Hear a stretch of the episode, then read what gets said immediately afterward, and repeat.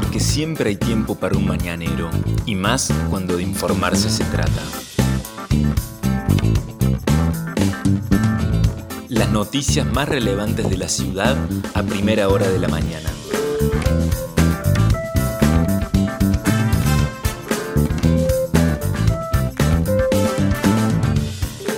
Hola, buenos días Río Cuarto.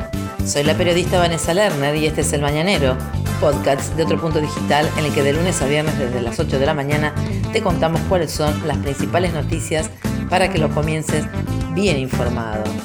Y esta jornada de miércoles 8 de septiembre de 2021, realmente hay un tiempo muy desapacible en la ciudad de Río Cuarto. Ha habido mucho viento desde ayer a la tardecita y continúan fuertes ráfagas sobre la ciudad, lo que ha bajado considerablemente la temperatura. Hay una alerta amarillo por viento que dispuso el Servicio Meteorológico Nacional. A primera hora de esta mañana del miércoles, el cielo está cubierto con llovizna. El sol salió a las 7.26 y se pondrá a las 19.05. La temperatura es de 7 grados 2 décimas con una sensación térmica de tan solo 2 grados dos décimas, producto del viento que sopla a esta hora del sudoeste a 40 kilómetros en la hora. La humedad es alta del 96%, la visibilidad está reducida a 5 kilómetros justamente por la llovizna.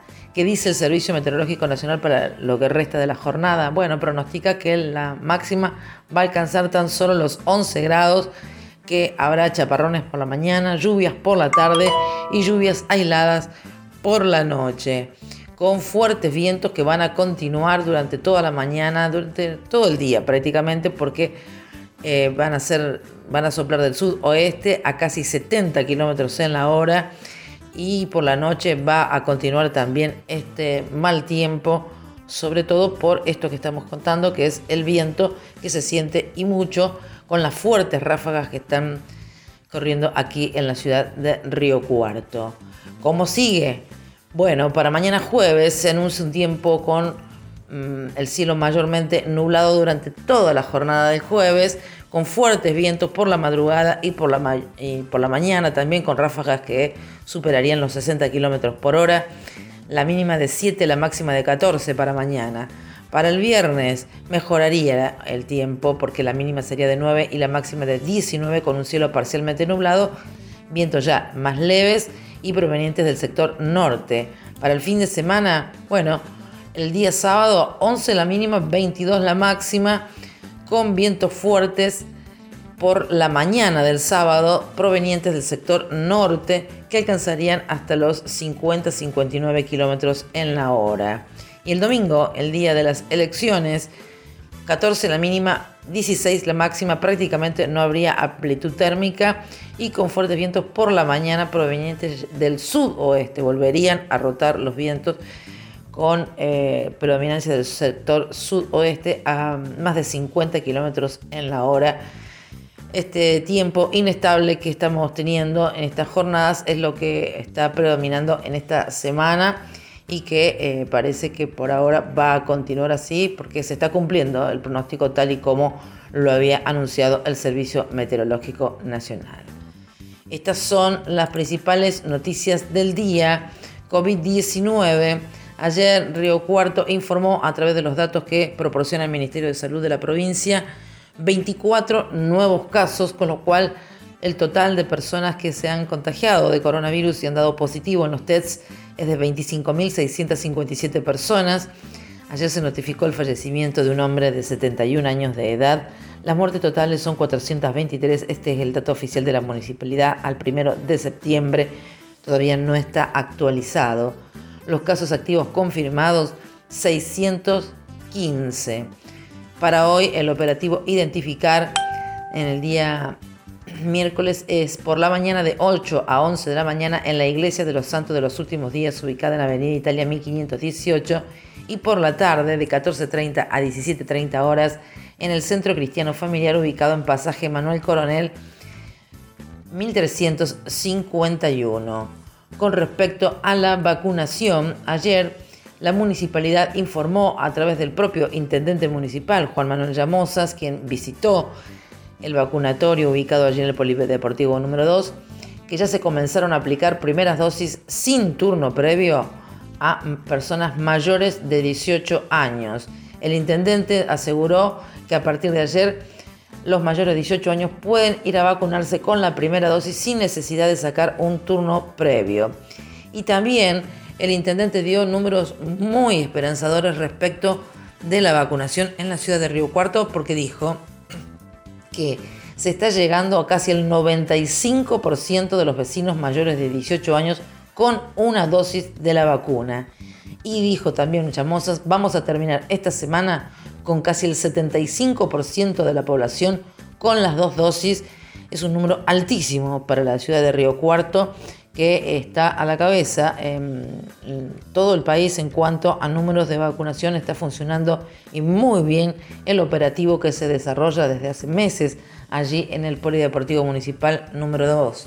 Además, Llamosas anticipó que este viernes va a comenzar la aplicación del segundo componente de la vacuna Sputnik B para aquellos vecinos y vecinas que no aceptaron la combinación con la vacuna moderna, pero en este caso quienes sean notificados tienen que esperar el turno correspondiente que les llega por eh, mensaje de texto que les envía la municipalidad. El plan de vacunación continuará esta semana de la siguiente manera. Hoy se van a aplicar 2.600 segundas dosis de AstraZeneca, es mucho, y es un gran esfuerzo el que se está realizando. Mañana jueves se colocarán 1.150 segundas dosis también de AstraZeneca y también se van a aplicar segundas dosis de Moderna para completar el esquema de Sputnik B a quienes no asistieron el jueves pasado y a los menores de 18 años que están en igual condición. Y el viernes, lo dicho, 1925 segundos componentes de Sputnik para quienes no optaron por la combinación con la vacuna del laboratorio Moderna.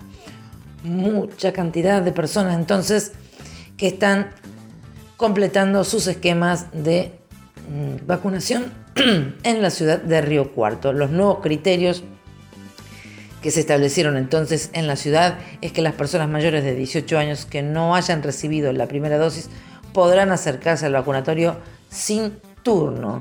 También podrán acercarse sin turno a recibir las segundas dosis las personas embarazadas y puérperas de hasta 45 días los grupos mencionados podrán asistir al Polideportivo Municipal número 2 de lunes a viernes de 8 a 12 horas.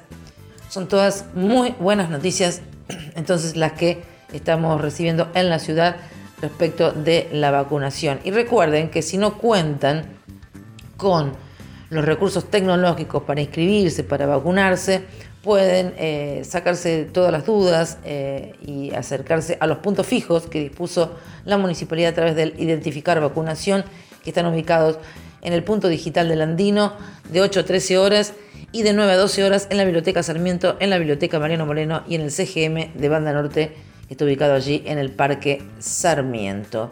La línea gratuita para consultas sobre COVID-19 continúa siendo el 0800 444 54 5.4. Continuamos con los datos del COVID que se informaron en la jornada de ayer. La provincia notificó 640 nuevos casos, con lo cual el total desde el comienzo de la pandemia es de 511.891 personas que dieron positivo para COVID desde este comienzo de la pandemia. También se notificaron 14 fallecimientos de 8 hombres y 6 mujeres las muertes totales en la provincia 6.796. Las camas UTI ocupadas por pacientes críticos con COVID-19 son 501, que representan el 14,3% del total de camas en la provincia. Y otra vez, datos preocupantes respecto de la variante Delta, porque ayer se notificaron cinco nuevos casos de variante Delta en la provincia de Córdoba, todos relacionados a casos confirmados anteriormente. Hasta la fecha se han detectado un total de 110 casos de COVID-19 correspondientes entonces a la variante Delta, pero ayer no se registraron nuevas intervenciones por esta variante en la provincia de Córdoba.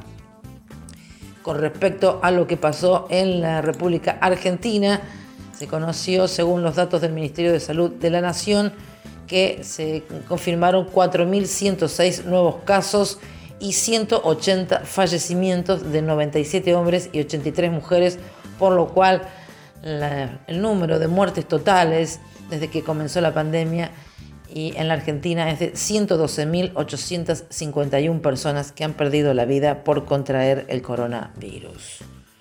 Más información que tiene que ver con el tiempo porque ayer hubo nuevamente un temporal en Cuenca, Renancó, en el sur de la provincia.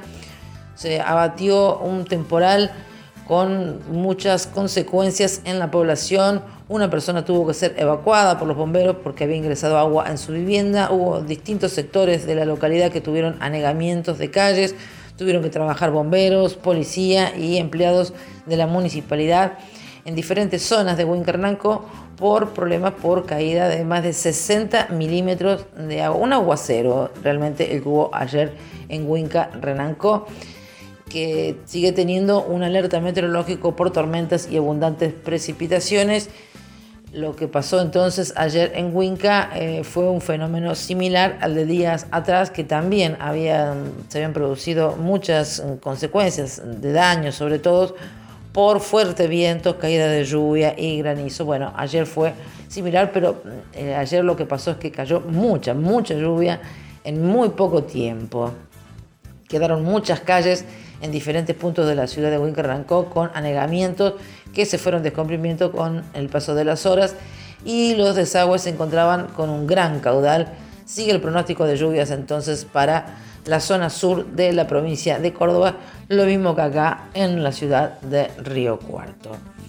Más información que tiene que ver con las elecciones. Les contamos a ustedes que el próximo domingo se van a realizar entonces las primarias abiertas, simultáneas y obligatorias. Estamos a tan solo 48 horas del cierre de la campaña electoral. Comenzará la veda el viernes a las 0 horas. ¿Y eh, qué se vota en nuestra provincia? Bueno, se van a elegir candidatos y candidatas a diputados y senadores para que después vayan a la elección general de noviembre.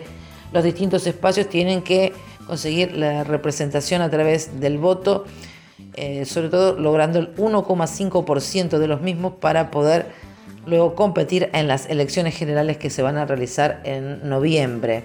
Allí, en esa instancia, en noviembre, se van a definir los nueve diputados y diputadas y los tres senadores que van a representar a Córdoba en el Congreso Nacional. ¿Cuántas son las listas que participan en las PASO? En Córdoba son 23 las listas que se van a encontrar ustedes en el cuarto oscuro cuando ingresen a votar y que corresponden esas 23 listas a 12 fuerzas políticas diferentes. Hay 5 alianzas y 7 partidos políticos. ¿Cuáles son los que van a ir a internas? Bueno, el Frente de Izquierda y los Trabajadores tiene 3 boletas diferentes. Juntos por el Cambio tiene 4 listas y Unión Popular Federal va a presentar seis listas. El resto de los partidos políticos presentan una sola opción, por lo que el único requisito que tienen por delante es reunir el 1,5% de los votos para pasar a la elección general. En el caso de Juntos por el Cambio, quien logre ganar en el rubro senadores se va a quedar con la candidatura. Y para diputados, si la lista que alcanza el segundo lugar obtiene el 25% del total de los votos, ubicará a sus dos primeros postulantes en el cuarto y quinto lugar de lo que después será la boleta definitiva de ese frente eh, partidario. ¿Se puede cortar boleta? Sí. El votante puede elegir una nómina para senadores y otra de cualquier otro espacio para diputados. Por ejemplo, se pueden votar los diputados de Frente de Todos o de Juntos por el Cambio y se pueden votar senadores del de Frente de la Izquierda, por ejemplo algunas de las opciones. ¿Cuántas personas están habilitadas para votar en la provincia? Son casi 3 millones de personas que están en condiciones de votar tanto en las pasos de este domingo como en las generales de noviembre. Se estima que eh, va a haber una participación inferior a otros años producto de la pandemia como ocurrió el año anterior en nuestra ciudad cuando se votó para intendente después de tres postergaciones y el número de personas que concurrieron a las urnas fue sensiblemente menor al de otras elecciones hay que tener muy en cuenta que este año se va a producir un cambio en mucha cantidad de personas del lugar de votación, porque se amplió la cantidad de escuelas y de centros de votación que va a haber disponibles en todo el país a raíz justamente de la pandemia. Para saber en qué mesa y en qué colegio se vota, hay que ingresar a la web a y allí con el número de documento pueden saber entonces en qué mesa y en qué escuela van a votar el próximo domingo. Y ayer con respecto a las elecciones, la provincia anunció por parte de la Secretaría de Transporte que las empresas prestatarias del Servicio Público de Transporte Interurbano van a tener que trasladar gratuitamente de ida y de vuelta a todas las personas que concurran a emitir su voto en las elecciones del próximo domingo y aquellas que han sido designadas como autoridades de mesa, tanto presidentes titulares como suplentes. ¿Cómo se puede acceder a este beneficio? Bueno, para los votantes tienen que acreditar el domicilio actualizado con la presentación del DNI. A la vez, para el viaje de regreso tienen que exhibir el comprobante troquelado que les entrega la autoridad de la mesa donde sufragó. Precisamente las autoridades de mesa que tienen que viajar tienen que presentar el DNI junto con el telegrama oficial de designación como tal. En ambos casos, quienes deban realizar transbordo para llegar a destino deberán acreditar idénticos extremos en cada lugar que soliciten el pasaje. El beneficio es válido para los servicios de modalidad regular común y diferencial. Y en la relación con las distancias a recorrer para el traslado de votantes y autoridades de mesas, se han observado las siguientes disposiciones. Hasta una distancia de 250 kilómetros se podrá viajar en forma gratuita únicamente desde las 0 horas hasta las 24 horas del día de los comicios, es decir, del próximo domingo 12 de septiembre. Para las distancias mayores a 250 kilómetros, podrán viajar en forma gratuita desde las 0 horas del sábado anterior hasta las 24 horas del domingo de la realización de los comicios. Estas fueron las principales noticias que tenés que saber para comenzar el día. Escúchanos todas las mañanas de lunes a viernes ingresando a nuestra web. El Mañanero es un podcast con producción técnica de Alejandro Friani y la producción periodística del equipo de Otro Punto Digital. Mi nombre es Vanessa Lerner. Nos encontramos mañana.